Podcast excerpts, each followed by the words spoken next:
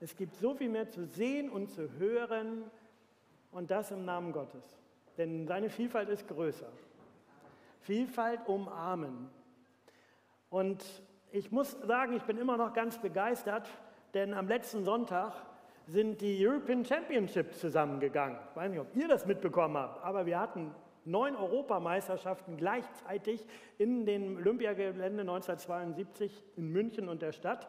Und mir hat das richtig Spaß gemacht. In meiner Freizeit habe ich immer mal reingesneakt in die Wettbewerbe und beim Bouldern äh, mitgefiebert, wie die dort die Wand hochgeklettert sind oder beim 3000 Meter Hindernislauf der Damen mit der einen Frau, die ja vor ein paar Monaten noch gestürzt ist, oder den 100 Meter Lauf, die schnellste Europameisterin ist ja eine Deutsche und dann das Finale der Damen-Tischtennismeisterschaften, wo die deutsche Teilnehmerin verletzt aufgeben musste und dann sie weinte und die Siegerin auch weinte. Also das war echt bewegend. Und das ist ja eine Art Buntheit und Vielfalt, die einfach Freude macht, die Spaß macht. Und am liebsten wäre ich vor Ort dabei gewesen. Und ich würde euch, auch wenn ich in eine Zeitmaschine reisen könnte, am liebsten eigentlich mal in Korinth sein, zur Zeit des Paulus, weil zu seiner Zeit wurden auch die isthmischen Spiele alle zwei Jahre in Korinth durchgeführt. Und jeder Sportler im griechischen Raum, der irgendwas von sich hielt, war dabei, wenn die isthmischen Spiele stattfanden. Überhaupt Korinth war die angesagte Stadt über Haupt, etwas größer als Hannover, 800.000 Einwohner, vom berühmten Julius Caesar persönlich gegründet, kurz vor seiner Ermordung im Jahr 44 vor Christus als römische Kolonie, eine Stadt mit zwei Häfen, das fehlt ja in Hannover ein bisschen, ne? aber Wasser haben wir immerhin. Und es war der angesagte Treffpunkt von Reisenden und Handelnden. Und mitten in dieser Stadt gab es eine kleine, vitale Gemeinde, gegründet von einem jüdischen Ehepaar, Priscilla und Aquila und Paulus half ihm beim Gemeindeaufbau. 18 Monate hat Paulus mit Aquila und Priscilla zusammen in der Gemeinde gelebt und geholfen beim Gemeindeaufbau. Zwischen 49 und 52 vor Christus. Dann reiste er nach Ephesus und nicht lange nach seiner Abreise bekam er Nachrichten, was so in der Gemeinde los ist. Und dass eine bunte Gemeinde diese Unterschiede nicht mehr feiert, sondern sich gegenseitig stresst. Und in unserer neuen Themenreihe mit dem Leitwert unserer Gemeinde Vielfalt umarmen, schauen wir jetzt genauer hin, sieben Wochen lang. Und heute geht es um Unterschiede, die man aushalten muss, Verschiedenheit meistern in Bezug auf Personen und Gruppierungen. Und ich würde euch gerne mitnehmen auf diese Zeitreise, in diesen ganzen Wochen zusammen mit dem Pastorenteam, denn im ersten Korintherbrief, im Spiegel dieser alten Briefe, gibt es viele Themen, die, glaube ich, heute noch relevant sind. Realistische Unterschiede zwischen Menschen, die heute noch da sind. Und es ist die Art und Weise, wie Paulus damit umgeht, die ist sehr hilfreich und inspirierend. Denn in diesen Zeilen des Korintherbriefs, da weht Gottes Geist. Und er hoffentlich weht er auch in unseren Geist. Paulus liegt diese Gemeinde so sehr am Herzen. Er hat ja mit ihr gelebt, mit ihr gefiebert. Und es ist ihm so wichtig, dass das Zusammenleben der Christen ja gelingt und dass dieses geistliche Leben ihm nicht Sorge machen muss. Und deshalb haben wir als Pastorenteam diese Predigtreihe vorgeschlagen, weil uns liegt an der Vielfalt der christlichen Gemeinschaft, hier am Ort, in unserer Gemeinde und auch an den Gemeinden, zu denen du vielleicht gehörst. Und wir sind ein Teil dieser Gemeinde. Wie können wir als Christinnen Unterschiede aushalten und Verschiedenheit meistern? Und wenn wir das nicht können, wenn uns das nicht gelingt, dann wenden sich Menschen von Gemeinde ab, weil sie enttäuscht sind. Und dann finden sie auch nicht zu Christus. Und dann nimmt die Relevanz von Kirche in Gesellschaft ab. Und der Glaube an Jesus versickert in den Geschichtsbüchern. Paulus fällt jetzt aber mit seinen Beobachtungen nicht ins Haus. Auch nicht mit seinen kritischen Beobachtungen, sondern er sagt erstmal, wofür er dankbar ist. Und das tut er nicht im eher floskelhaften Begrüßungsteil, der ist auch inhaltlich schwer, aber er tut das extra nochmal mit einem Akzent. Indem er seine Dankbarkeit ausdrückt. 1. Korinther 1, Vers 4. Jedes Mal, wenn ich für euch bete, danke ich meinem Gott für die Gnade, die er euch durch Jesus Christus geschenkt hat. Durch ihn hat er euch in jeder Hinsicht reich gemacht. Reich an geistgewirkten Worten, reich an geistlicher Erkenntnis. Er hat die Botschaft von Christus, die wir euch gebracht haben, in eurer Mitte so nachhaltig bekräftigt, dass euch nicht eine von den Gaben fehlt, die, in, die er in seiner Gnade schenkt. Nun wartet ihr sehnsüchtig darauf, dass Jesus Christus, unser Herr, in seiner ganzen Herrlichkeit erscheint. Das ist mehr als ein normales Dankeschön. Wenn er an seine Gemeinde denkt, die er mitgestaltet hat, hat er eine ganz entspannte, eine ganz wohltuende Perspektive auf Gemeinde. Er sagt, Gott ist gnädig mit seiner Gemeinschaft. Er sagt, Gott hat die Gemeinde in jeder Hinsicht reich gemacht. Es fehlt an nichts. Ich meine, das ist wirklich eine sehr positive Sicht von Gemeinde im Gebet. Er sagt im Gebet, Gott kräftigt die Botschaft von Jesus Christus immer wieder unter euch. Er ist regelrecht begeistert. Und jetzt mal ehrlich, wenn du über unsere Gemeinde nachdenkst, über die Gemeinde, zu der du gehörst, was kommt dir als erstes in den Sinn? Was würdest du in deinem Brief schreiben an jemand anderen? Danke Gott, wie reich und vielfältig unsere Gemeinde Gott gemacht hat. Danke, wie schön unsere Gemeinde ist, weil Gott sie schön macht. Ehrlich, es ist doch nicht nur bei Paulus so, dass uns vieles einfällt, ich vermute mal, was schief und krumm läuft. Was dagegen steht, wie menschlich es in einer Gemeinde zugeht. Und deswegen kommt Paulus in diesen ersten drei Kapiteln seines Briefes genau darauf zu sprechen. Aber er setzt erstmal eine andere Brille auf. Er setzt eine Brille der Dankbarkeit aus im Gebet. Wenn er im Gebet auf die Gemeinde schaut, dann dankt er Gott für das, was Gott wirkt dann hat er einen geistlichen Blick auf Gemeinde. Und das andere nennt er später einen menschlichen Blick. Er hat erstmal einen geistlichen Blick und er schaut durch eine geistliche Brille auf Gemeinde. Er sieht nicht nur als erstes die Probleme und Streitigkeiten und Spaltungen und die Personalisierung von Problemen, die er alle jetzt gleich anspricht. Erstmal dankt er Gott, dass es an nichts fehlt, dass die Gemeinde reich ist, dass das Evangelium, die gute Nachricht Menschen überzeugt. Und dann schlägt er auch ernste Worte an und die klingen so. 1. Korinther 1, Vers, Kapitel 1, Abvers 10. Geschwister, im Namen von Jesus Christus, unserem Herrn, fordere ich euch alle auf, eins zu sein Redet so, dass eure Worte euch nicht gegeneinander aufbringen. Und lasst es nicht zu Spaltungen unter euch kommen. Seid vielmehr ganz auf dasselbe Ziel ausgerüstet und haltet in völliger Übereinstimmung zusammen. Warum sage ich das? Von Chloes Leuten habe ich erfahren, dass es Streitigkeiten unter euch gibt. Liebe Geschwister, ihr wisst, was ich meine. Einer von sagt, ich bin Anhänger von Paulus. Ein anderer sagt, ich bin von Apollos. Wieder ein anderer, ich von Petrus. Und noch ein anderer, ich von Christus. Ja, ist denn Christus zerspalten? Bin etwa ich, Paulus, für euch am Kreuz gestorben? Oder seid ihr auf meinen Namen getauft worden? Ich danke Gott, dass sich außer Christus und Gaius keinen von euch getauft haben. So kann doch wenigstens niemand behaupten, eure Taufe sei eine Taufe auf meinen Namen gewesen. Ach, da fällt mir ein, ich habe auch noch Stephanus getauft und äh, die, die zu seiner Familie gehören. Aber davon abgesehen kann ich mich nicht erinnern, jemanden getauft zu haben. Paulus spricht hier ein sehr starkes Wort. Er spricht von Spaltungen. Er benutzt hier das griechische Wort Schisma. Das kennen wir auch als Schisma. Und das ist das Wort für Kirchenspaltung in der Kirchengeschichte geworden. Aber in seinem Brief ist es noch nicht die große Spaltung von Kirchen, die es in der Kirchengeschichte gegeben hat, in die Ost- und Westkirche, in die lutherische Kirche und katholische Kirche und dann später in die unierte Kirche und in die reformierte Kirche und dann in die Freikirchen und heute in über Hunderten von Kirchen und Bewegungen und Denominationen. Aber in Korinth sind die Christen in diesem Sinne noch nicht gespalten. Die Christen vor Ort in Korinth feiern noch gemeinsam Abendmahl.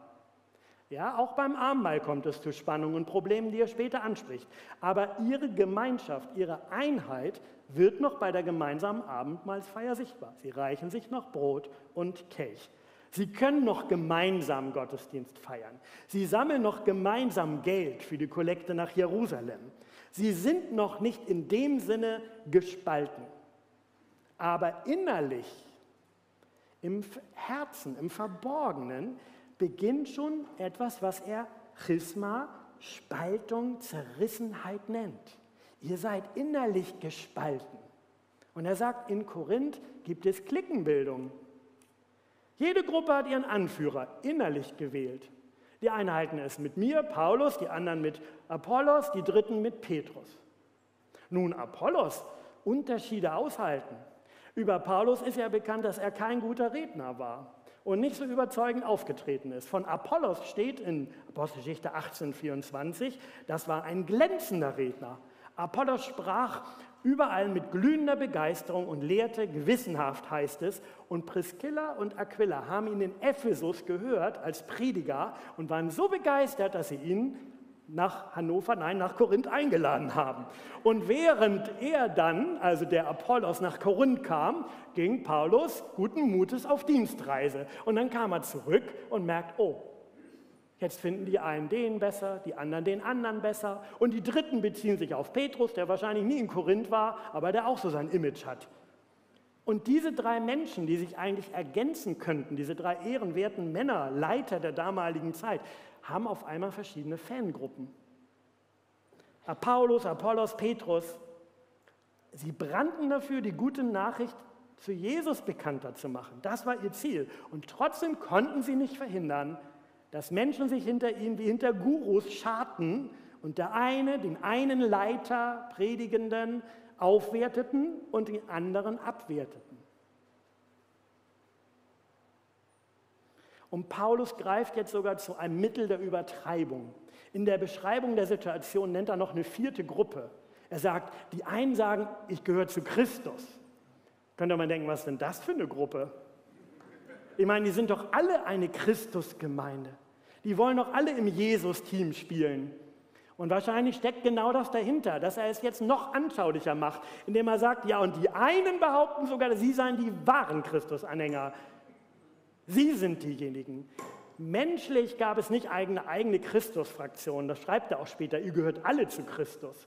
Nur, es bilden sich Fraktionen. Team Paulus, Team Apollos, Team Petrus, die, der eine schien geistlicher, der andere unterhaltsamer, der nächste moderner, der dritte frischer und der nächste tiefgründiger. Und sie stritten offenbar, können wir ja nur rauslesen, darüber, wer wen getauft hat, wer wie viele getauft hat. Und Paulus steigt aus dem Wettbewerb bewusst aus. Er zählt auf, wen er getauft hat, wen er noch namentlich erinnert, dann sagt er, ach nee, den vielleicht auch noch. Und dann merkt man, es geht ihm überhaupt nicht um so einen Leistungswettbewerb, was er alles getan hat, sondern er sagt, es ist überhaupt nicht wichtig, wer wen getauft hat, denn die Taufe ist auf den Namen Jesu Christi und nicht auf meinen Namen und auch nicht auf irgendeinen des anderen Namen. Ehrlich gesagt, das ist ja die Geschichte der ersten Christen. Korinth, das ist die erste Gemeinde auf dem europäischen Kontinent. Das ist die goldene Zeit des Christenheit. Und ich wünschte mir nichts mehr, als dass man wenigstens über die ersten Christen sagen könnte, na, die waren ein Herz und eine Seele. Wäre das nicht toll, wenn wir die Story so erzählen könnten? Unsere Gründungsgeschichte, ja damals. Wie sehr, wenn ich das klasse, wenn die ersten Christen wenigstens es geschafft hätten, nach dem Vorbild Jesu zu leben, nach ihren eigenen Überzeugungen. Und doch, die erste Gemeinde in Europa ist zerrissen. Auch in dieser Großstadtgemeinde Korinth mit dem besten Personalschlüssel, der damals möglich war, also 18 Monate den Apostel als Predigenden und Leiter und das Gründerpaar Askilla und Pris Priskilla und Aquila, also auch Mann und Frau. Und dann noch den Gastprediger Apollos.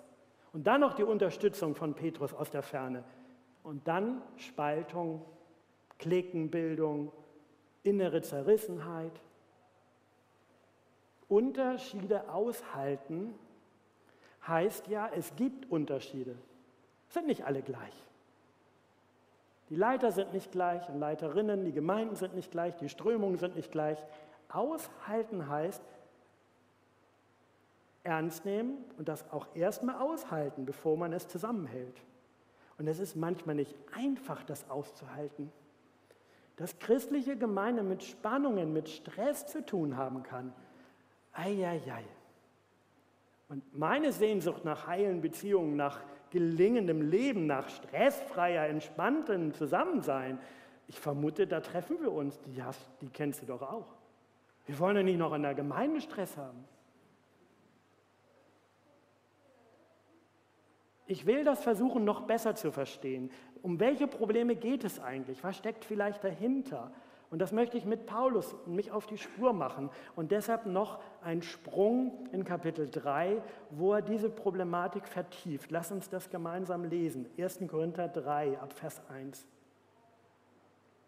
Allerdings konnte ich mit euch, liebe Geschwister, nicht wie mit geistlich reifen Menschen reden Ihr habt euch von den Vorstellungen und Wünschen eurer eigenen Natur bestimmen lassen, sodass ihr euch, was euren Glauben an Christus betrifft, wie unmündige Kinder verhalten habt.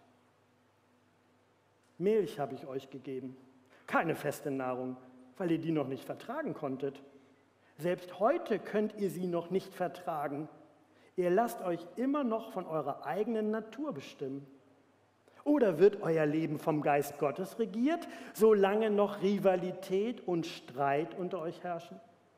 Beweist ein solches Verhalten nicht vielmehr, dass ihr euch nach dem richtet, was eben unter Menschen üblich ist? Der eine sagt, ich bin Anhänger von Paulus, der andere ich von Apollos. So reden Menschen, die Gott nicht kennen. Paulus spricht seinen Mitchristen nicht ihren Glauben ab. Man könnte ja vom letzten Satz her denken, Menschen, die Gott nicht kennen, also die kennen Gott nicht. Nein, er nennt sie gleich am Anfang Geschwister. Er benutzt hier Brüder und Schwestern. Er weiß, sie sind gemeinsam im Herrn vereint. Aber ihr Verhalten damals, das nennt er kindisch. Er sagt ihnen, er schreibt ihnen, wir haben es hier, ihr benehmt euch wie kleine Kinder im Sandkasten.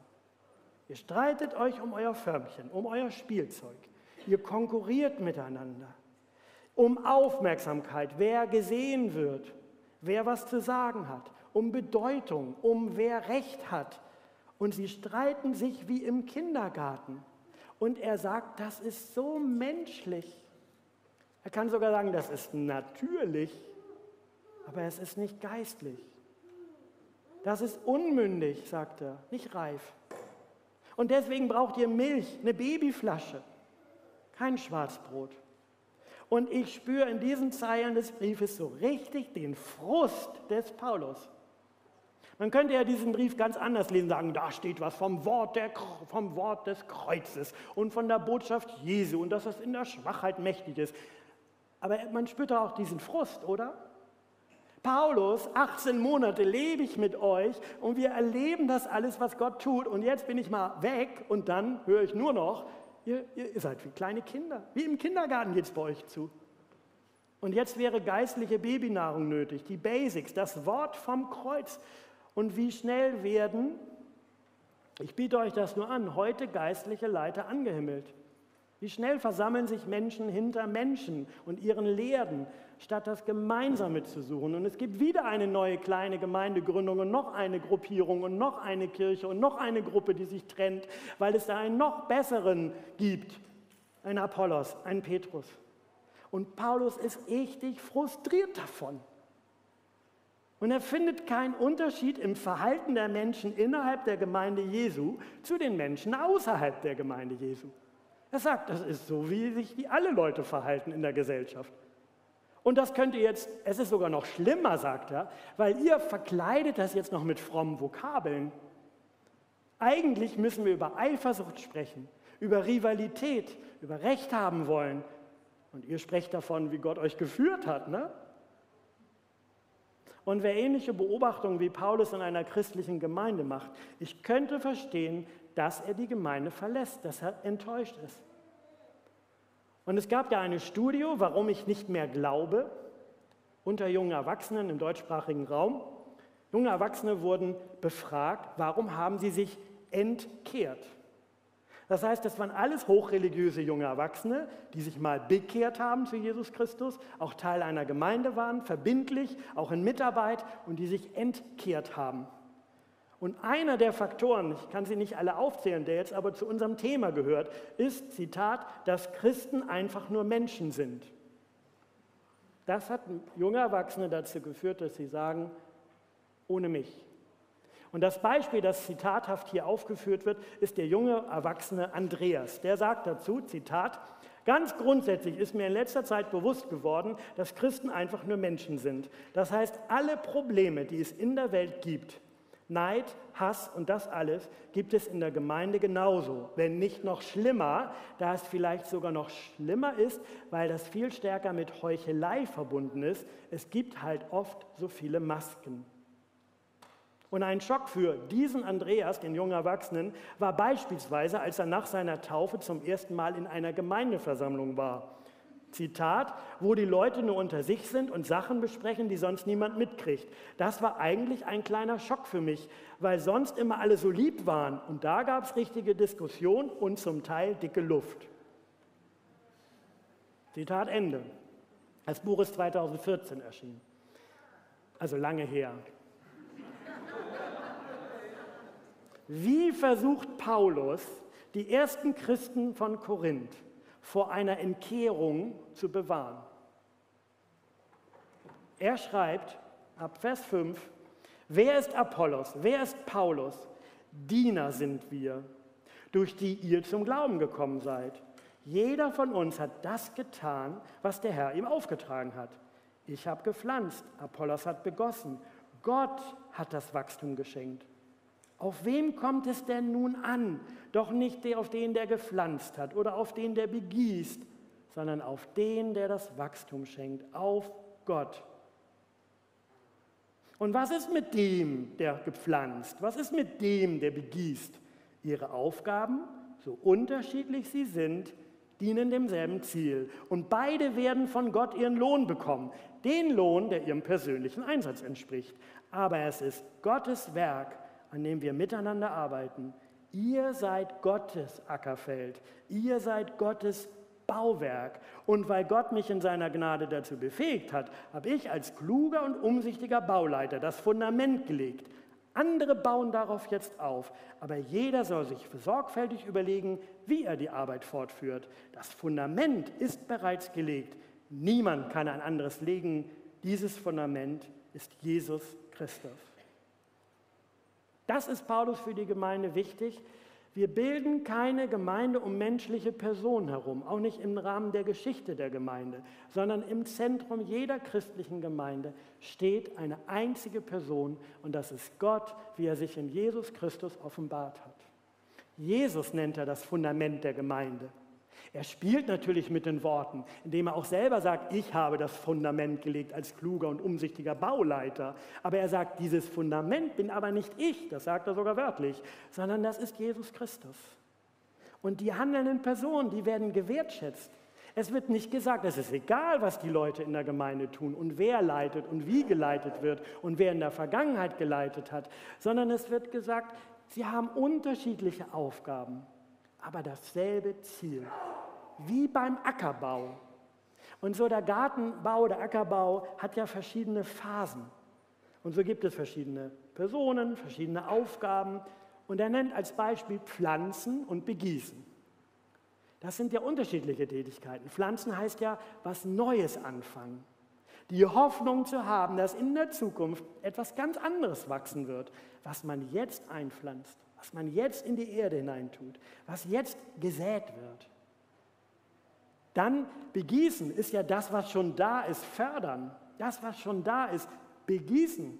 Gute Umstände für den Samen zu sorgen. Es kann auch heißen, Bewährtes zu begießen, das Bewährte aufrechtzuerhalten. Und dann gehört zu diesen Wachstumsprozessen im Ackerfeld immer warten können. Warten können. Weder Paulus noch Apollos, allein Gott ist verantwortlich, was an Wachstum geschieht, was jemand ernten kann.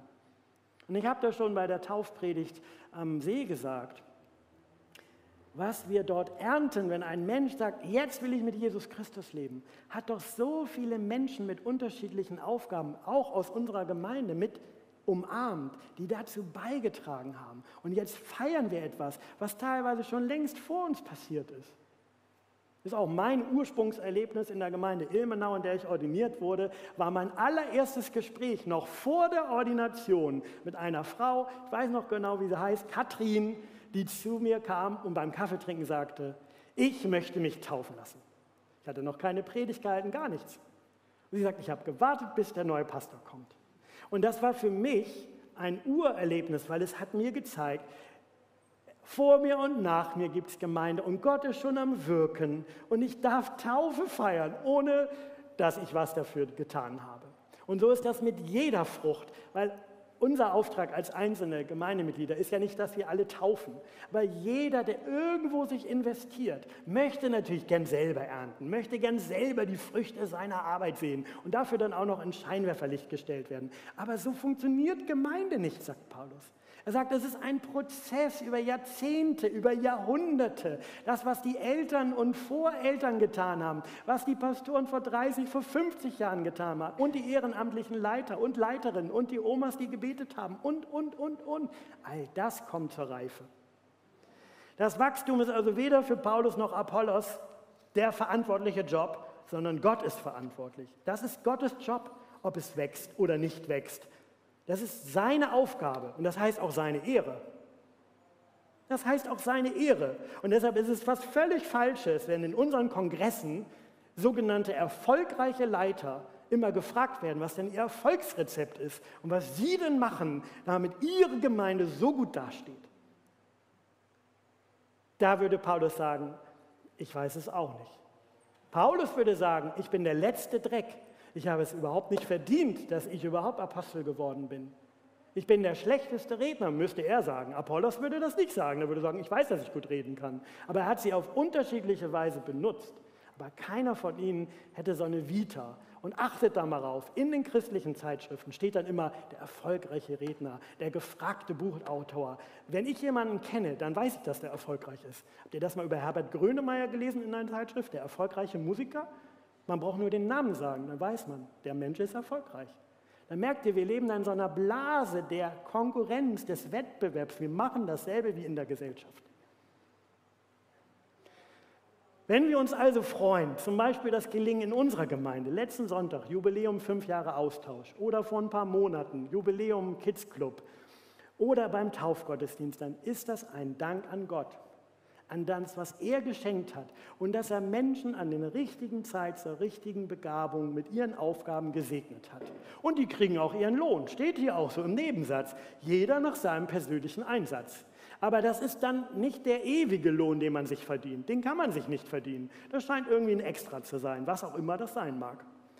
Auf wen kommt es an, sagt Paulus? Nicht auf den, der pflanzt oder auf den, der begießt, auf den, der das Wachstum schenkt, sondern auf Gott, was ist mit dem, der pflanzt und dem, der begießt? Ihre Aufgaben, so unterschiedlich sie sind, dienen demselben Ziel. Beide werden von Gott ihren Lohn bekommen. Den Lohn, der ihrem persönlichen Einsatz entspricht. Und deshalb ist es nicht gleichgültig, wie der Einzelne seinen Dienst tut. Es ist nicht egal, mit welchem Einsatz, mit welcher Qualität. Es ist nicht egal, was du einbringst in das Reich Gottes.